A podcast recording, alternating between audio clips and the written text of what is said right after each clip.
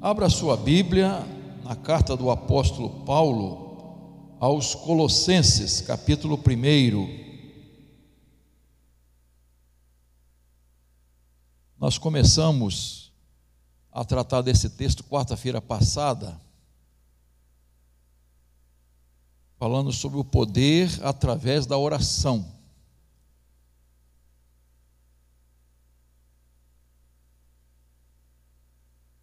E falamos por que através da oração e não o poder da oração.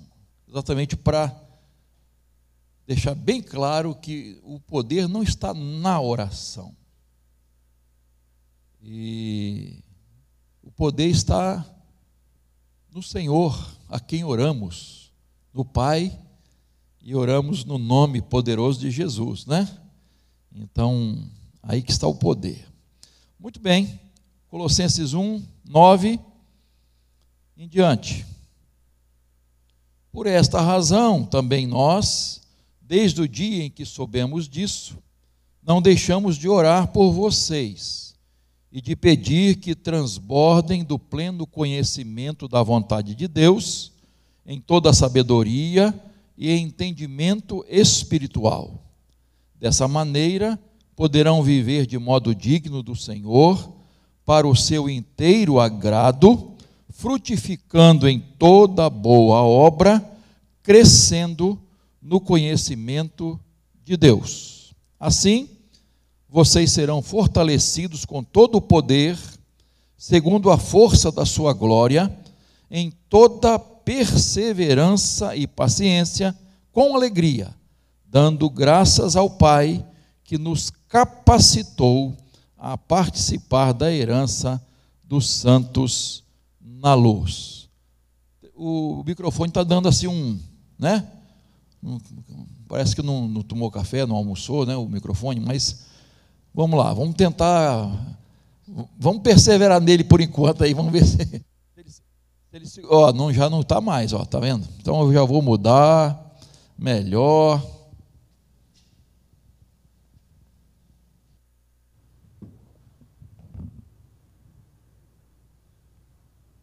Alô, alô. Vamos ver se, se esse aqui é melhor. A gente vai pisando nele de um pouquinho de vez, em quando, mas vamos lá. Então, queridos, nós vimos quarta-feira passada o conteúdo da oração e o propósito da oração. Então, trabalhamos nesses dois pontos e analisando um pouquinho da, da, das orações de, de, do apóstolo Paulo, ele orando pelos colossenses, né? E agradecendo a Deus as maravilhosas notícias que recebeu e aquele negócio todo, e orando, e, e a gente viu que Paulo não estava preocupado com as coisas materiais, físicas até, ele, ele, a, a, a, o cerne da oração é, sobre, é, é, foi sobre coisas espirituais bênçãos espirituais. Então, Paulo foi perseverante na oração, buscando a plenitude da vontade de Deus. E ele diz: buscando entendimento espiritual, discernimento espiritual. Está vivendo para agradar a Deus, frutificando em toda boa obra e crescendo no conhecimento de Deus. Em resumo, nós tratamos disso. E agora, em terceiro lugar, a capacitação por meio da oração, especialmente nos versículos 11 e 12. Por favor, deixa a Bíblia aberta aí ou acessada, versículos 11 e 12. Sendo fortalecidos com todo o poder, segundo a força da sua glória, em toda perseverança e longanimidade, com alegria, dando graças ao Pai que vos fez idôneos à parte que vos cabe da herança dos santos na luz. Paulo nos ensina, irmãos, que por meio da oração nós somos capacitados a enfrentar os embates da vida, as dificuldades, as lutas que nós todos enfrentamos. Cada um tem tem sua luta, né? Sua dificuldade. Uns de um jeito, outros de outro, uns mais, outros menos, não é? Enfim, Todos nós enfrentamos é, lutas. Nós falamos domingo passado sobre ah, o deserto, né? É, passando pelo deserto da vida. Quantas lutas, dificuldades nessa nossa trajetória, nessa nossa caminhada em direção a Canaã, a Canaã celestial. Então, e Paulo então diz que, que ele nos dá poder, ele nos dá força para enfrentarmos e vencermos os embates da vida, as dificuldades, lutas que nós enfrentamos. E aí ele vai relacionar isso. Eu quero destacar quatro coisas aqui que ele fala dessa capacitação é, da oração. E a primeira capacitação é, que, que a oração nos dá é lidar com circunstâncias difíceis. Verso 11, ele fala de toda perseverança e paciência. É, a palavra, desculpa, né, o pomone, né, a ideia de perseverança é essa paciência para suportar as circunstâncias difíceis da vida.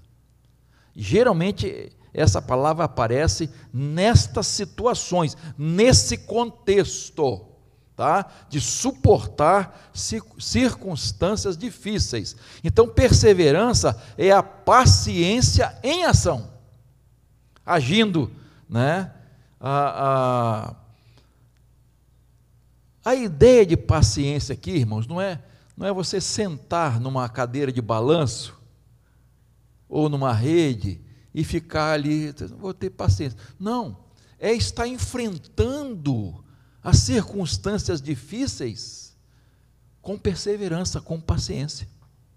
É como um soldado que está na guerra, está é, no fogo cruzado, e ele pode até estar ferido, mas ele não, ele não desiste. Ele não abandona o seu posto ele permanece ali. É como um corredor que está né, na maratona é, e está cansado, o corpo pede para parar, mas não, eu vou continuar, eu vou até o fim. É essa a ideia que, que, que essa palavra nos dá, queridos. Tá? Então, quando nós aplicamos isso às situações difíceis da vida, às circunstâncias difíceis, nós vamos ver que é uma capacitação de Deus para enfrentar essas circunstâncias difíceis. O estoicismo, os estoicos que Paulo estava enfrentando naquela época, que estavam ali, é, é, é, vamos dizer assim, é,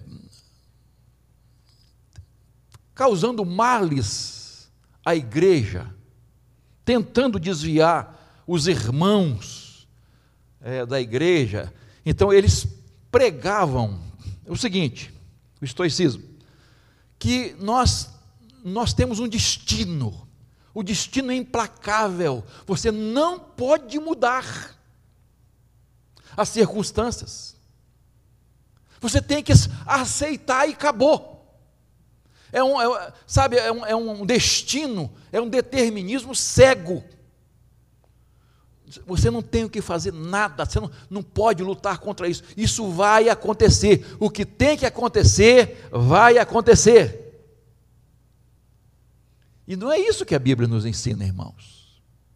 A palavra de Deus nos ensina que, através da oração, Deus nos dá o poder, através da oração, de mudar as circunstâncias. Ele nos usa e ele age em nós e através de nós, para mudar as circunstâncias difíceis, para enfrentar as circunstâncias difíceis e buscar uma solução. Não é simplesmente dizer, não, é isso mesmo, acabou. Não, queridos a Bíblia nos mostra que nós devemos enfrentar as adversidades sem, sem murmuração, sem lamento, sem, sem desespero e sem ficar cruzando os braços e dizendo, é, ó, tá tudo aí, acabou, não tem jeito. Não, não, não, não, não. Deus pode transformar tragédias em uhum. com certeza, em triunfos. Deus tem esse poder, irmãos. E muitas vezes Deus, antes de fazer, Ele está vendo a nossa ação, isto é, a fé é uma ação, irmãos. A fé em ação, enfrentando as lutas, querendo uma, ver uma mudança. Ah, não, é assim mesmo. Queridos, há momentos que nós temos que nos aquietar, não é? Quando as coisas dependem de Deus, a gente tem que confiar no Senhor. Agora, a nossa parte nós temos que fazer, é a nossa luta, nós não podemos desanimar e desistir. Todas as coisas contribuem para o bem daqueles que amam a Deus e que são chamados segundo o seu propósito. Então, isso nos dá força, irmãos. Isso nos dá força. Por isso nós não perdemos a paz em meio à tempestade, irmãos. Havia um, um ilustre pregador no Oriente, chamado João Crisóstomo. Ele, ele trabalha né, com essa palavra hipomone. E ele, ele diz assim: é, essa perseverança é fortaleza inexpugnável. Olha a palavra que ele usa é, ele diz: o porto que não se abala na tormenta. É isso que Deus nos, nos dá e nos capacita, irmãos. É essa perseverança que Deus nos dá para suportar, para enfrentar e vencer as tempestades da vida com alegria no coração. Daqui a pouquinho eu vou falar sobre isso também. E eu lembro logo de, de Paulo e Silas na prisão, né, irmãos? Que, que experiência maravilhosa, estavam realmente ali, é, sofridos, foram açoitados, ensanguentados, acorrentados no tronco, numa situação muito incômoda, mas eles estavam murmurando, né? Hã? Adorando a Deus, orando e cantando. Porque os outros estavam ouvindo, irmãos. Os outros presos escutavam.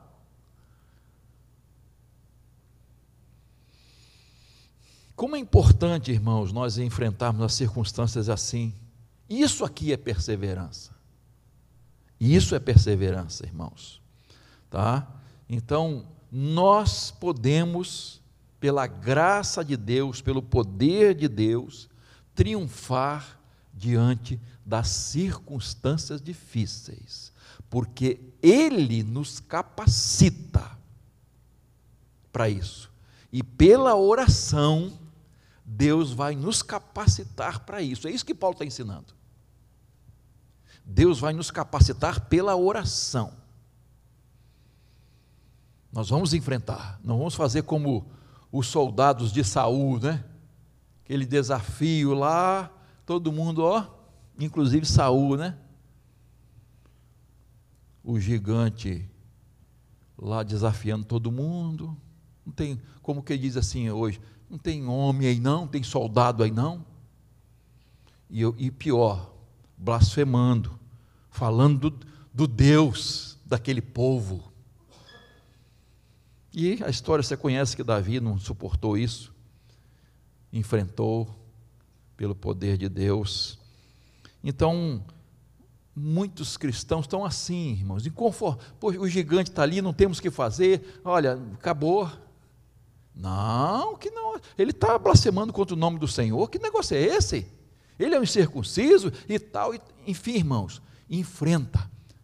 O, esse poder que vem de Deus nos faz enfrentar as dificuldades, não é? as lutas da vida para vencê-las, tá? Então, primeira coisa, lidar, a oração nos capacita a lidar com as circunstâncias difíceis. Segundo lugar, a oração nos capacita a lidar com pessoas difíceis. E aí, no verso 11 ainda, diz: com toda perseverança e longanimidade essa palavra, esse palavrão aqui, longanimidade, tá? No grego, macrotimia, é paciência para enfrentar, para lidar com pessoas difíceis e ser vitoriosos e não desistir. Pessoas difíceis. É, a palavra é como se fosse um ânimo esticado ao máximo. É a longanimidade, a capacidade de perdoar e não revidar, pagar com a mesma moeda. É a capacidade de abençoar e não amaldiçoar. É a capacidade de pagar o mal com o bem e não o mal com o mal. Essa palavra nos ensina isso. Para os gregos, irmãos, isso era uma fraqueza tremenda, porque os gregos, a, a, a virtude para os gregos era vingança. Vingança. Você tem que se vingar. E longanimidade é o oposto da vingança. É você não se vingar. É você vencer talvez o ódio, né? aquela coisa ruim que pode surgir no nosso coração, a gente vencer isso. Então, crente longânimo enfrenta pessoas difíceis, antipáticas, maliciosas, pessoas cruéis, enfrenta abandono, enfrenta violência, enfrenta insensatez, enfrenta desprezo, abuso, diversas formas. O, o crente longânimo, ele não fica amargurado no seu coração. Ele não guarda essa amargura e, e tem autocontrole. A ideia de longânimo é a pessoa que não perde a estribeira. Ela tem autocontrole, ela tem temperança diante de ofensa, diante de alguém que quer destruir. Isso não é, irmão, isso não é fácil, não, queridos. Lidar com pessoas difíceis é pela graça de Deus, mas o Senhor nos capacita. Não é na nossa força, irmãos. Não é na nossa força. É pela força que vem do Senhor. Você tem pessoas difíceis na sua casa? Seu marido é difícil? Não, pastor, eu não posso falar nada. Sua esposa é difícil? É uma pessoa difícil se lidar? Não precisa futucar ninguém aí, né? Você tem um filho difícil se lidar, uma filha? Um pai, uma mãe. Irmãos, às vezes a gente a gente vê cada coisa acontecendo nas famílias que parece que é mentira. Parece que não é verdade, irmãos. A gente estava falando hoje mesmo de um, de um menino que, que se desviou completamente, está totalmente perdido. Eu não posso nem falar muita coisa, porque. Que tristeza, irmãos. Que dificuldade, que pessoa difícil de se lidar. E a gente enfrenta isso dentro da família, queridos. Com alguém da família. Que você vai, você ajuda, você aconselha, você faz. E a pessoa não aprende, não se emenda, não toma juízo. É uma coisa impressionante, queridos. A gente enfrenta isso no trabalho, né? na empresa, na loja, no mercado, no, eh, no dia a dia, na repartição pública, na feira, em qualquer lugar que você esteja, você enfrenta, você tem que lidar com pessoas difíceis. E, é e isso acontece também na igreja, irmãos. Não, pastor, na igreja só gente boa. Né? Tem pessoas difíceis na igreja, irmãos. Difíceis de se lidar. Desobedientes, que não atende os conselhos de pastor, de líder, de ministro, de ninguém. Há muitas pessoas difíceis da gente lidar na igreja, irmãos. Ninguém foge de.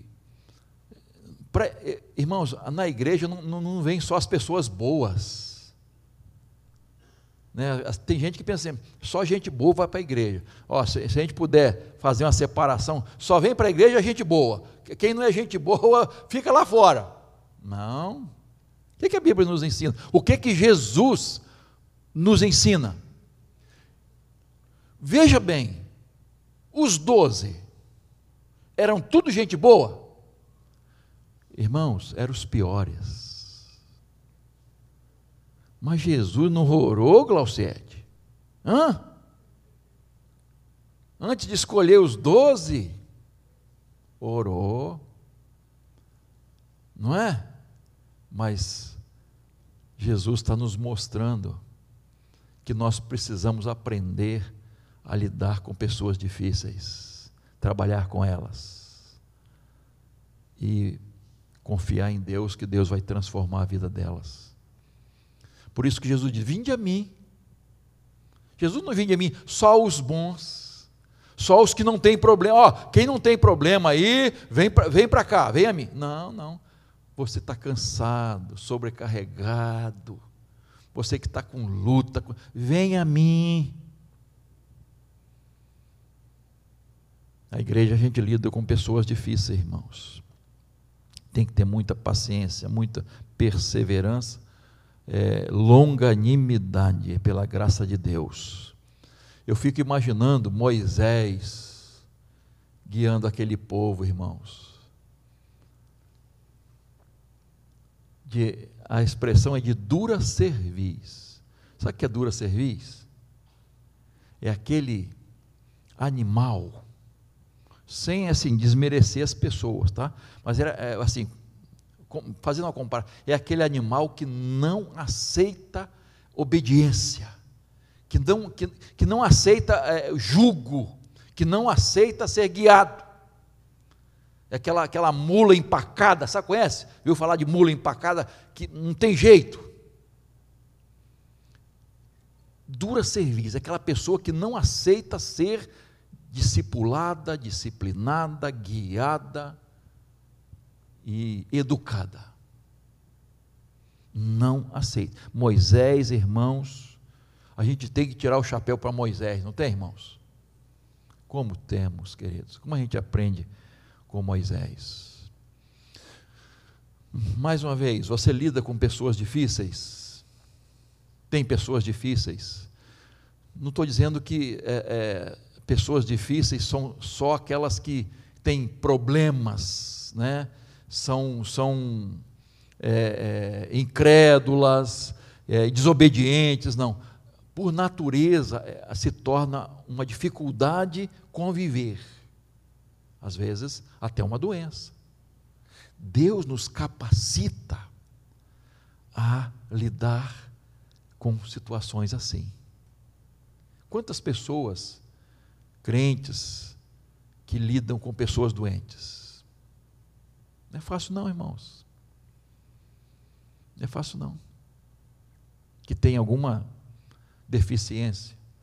É, é uma capacitação que vem de Deus, irmãos. De Deus. Muito bem. A oração nos capacita a lidar com circunstâncias difíceis a oração nos capacita a lidar com pessoas difíceis e a oração nos capacita a cantar nas noites escuras. E aí veja lá o verso 11 de novo, continua assim: perseverança em longanimidade ou paciência com com quê? Olha só, irmãos, com alegria.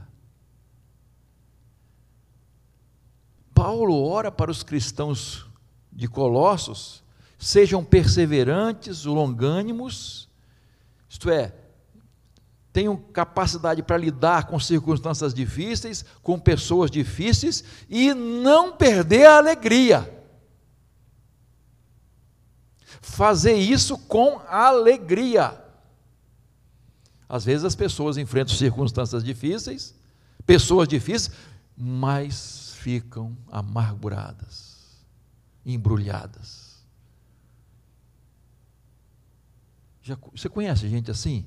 Gente amargurada, gente, sabe, que não, que, que não, ela não expressa alegria, ela não, ela não tem alegria de viver. Está sempre de cabeça baixa, lamentando isso e aquilo. Não, Paulo está dizendo assim, ó, a capacitação que vem de Deus através da oração, a gente lida com essas circunstâncias, com essas pessoas e lida com alegria. A gente não perde a alegria. Não fica com o coração azedo, desanimado. A gente vai enfrentar tudo isso com alegria. Vamos passar pelo deserto cantando. Vamos passar pelo vale da sombra da morte cantando, irmãos, com alegria, exaltando o nome do Senhor. Mais uma vez, eu me refiro a Paulo e Silas na prisão lá, que estavam numa situação muito difícil, mas estavam alegres, cantando e louvando a Deus. E por que não pensar em Jó, queridos? Olha a situação de Jó aquele homem resignado, que sofreu as mais terríveis dores que alguém, um ser humano, pode enfrentar. Mas ele sofreu ali resignado, com perseverança, com alegria. A gente não vê, é, é, ele questiona algumas vezes, faz perguntas, tá? se defende, de, né, do, dos seus acusadores e tal, enfim, mas um homem resignado. Então, irmãos, nas noites escuras, nos momentos difíceis de nossa vida, nas dificuldades, nós precisamos enfrentar tudo isso com alegria. Agora, essa alegria não é uma condição natural. Essa alegria, irmãos, Paulo está dizendo, é uma capacitação que vem de Deus através da oração. É capacitação de Deus. Então essa alegria não é uma coisa natural, é uma coisa, é algo sobrenatural. É fruto do Espírito Santo, não é?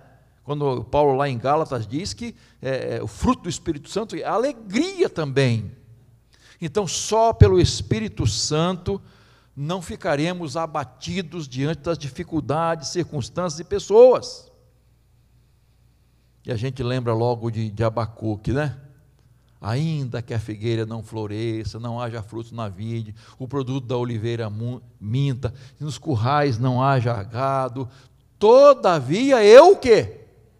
Ó, me alegrarei no Senhor e no Deus da minha salvação. Ele me faz andar. Eu não sei como é que está a tradução do seu texto aí. Altaneiramente. A ideia de altaneiramente, irmãos, é andar sobre as nuvens, em lugares altos. Isto é, a tempestade está aqui, e ele me faz andar acima da tempestade. Não sei se você já teve essa experiência em avião, de o avião romper uma tempestade e passar pelas nuvens e ter o sol lá, ou sol, ou, ou no caso, o céu brilhante, né, estrelado. Não sei se já teve. Uma vez nós fizemos um, um retiro e nós fomos para Teresópolis. E Teresópolis, você sabe, tem uma serra.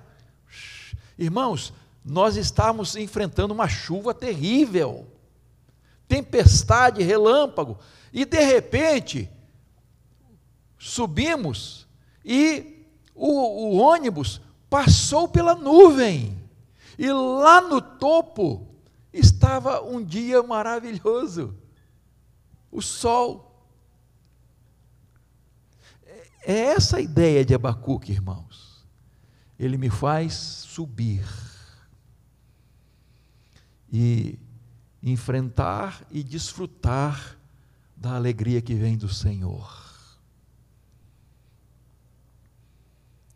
Isso é natural? Repito, não. É uma capacitação que vem do Senhor através da oração. Isso é maravilhoso, irmãos.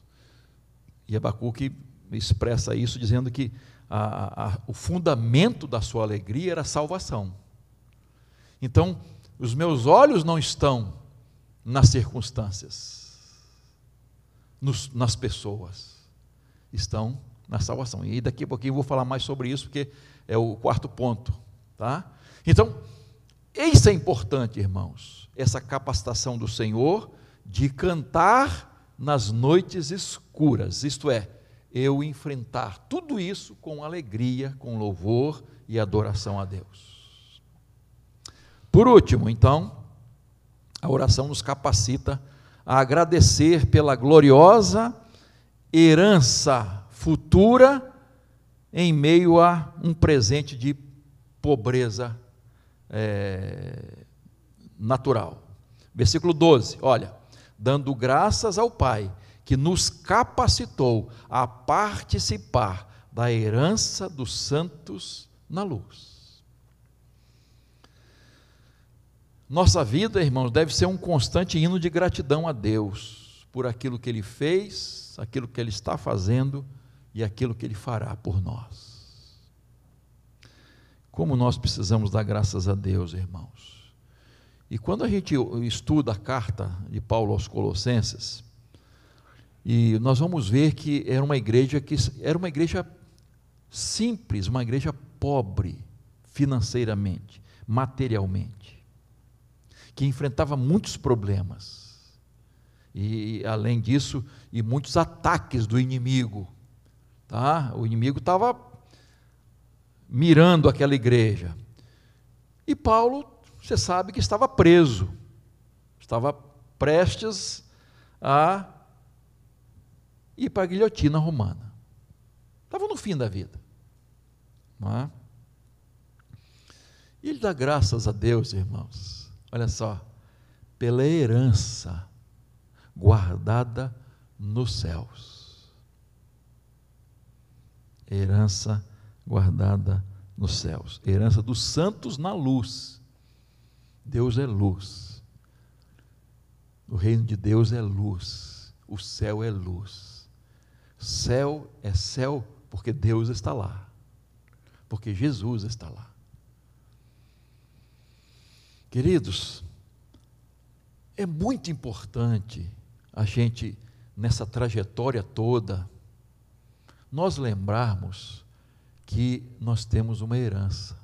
Nós somos filhos de Deus, filhas de Deus herdeiros e co-herdeiros em Cristo. Queridos, isso, isso, isso deve nos trazer um, uma satisfação. Infelizmente, irmãos, nós, seres humanos, estamos muito apegados às coisas desta vida. E isso é um pouco triste. Tá? Nós ficamos muito apegados as coisas desta vida. E muita gente vive como se fosse levar para a eternidade seus bens, suas conquistas, suas medalhas, seu patrimônio.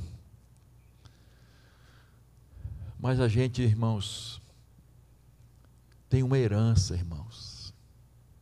Às vezes a gente pensa que, que em Deus nos favorecer só aqui nesta vida mudar as coisas aqui para a gente ser mais feliz, mais tranquilo, sei o quê. E, e nem tudo vai mudar, irmãos. Nem tudo vai mudar. Porque Deus sabe a medida de tudo para a nossa vida, o que é melhor para nós. E às vezes não é como nós queremos, e até como nós oramos. Deus, pelo seu poder, ele não responde certas orações nossas. Isto é, não atende certas orações, pela graça dEle. Então nós não podemos perder de vista, nessa caminhada aqui, irmãos, a herança que temos em Cristo na eternidade. No capítulo 1 de Colossenses, ainda, versículo 5, por causa da esperança que está preservada, guardada para vocês nos céus. Olha só. Colossenses 3, 24a, sabendo que receberão do Senhor a recompensa da herança.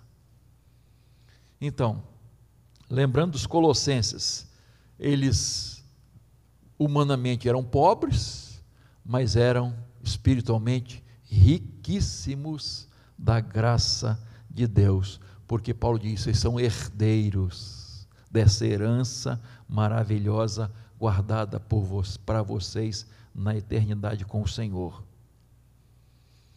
Paulo, quando escreve aos Romanos 8, 18, porque para mim tenho por certo que o que? As aflições desse tempo presente não podem se comparar com a glória a nós revelada. Com a glória. Eu fico, às vezes as pessoas falam assim: quando eu chegar lá no céu, eu vou fazer isso, vou perguntar isso, aquilo e não sei o quê.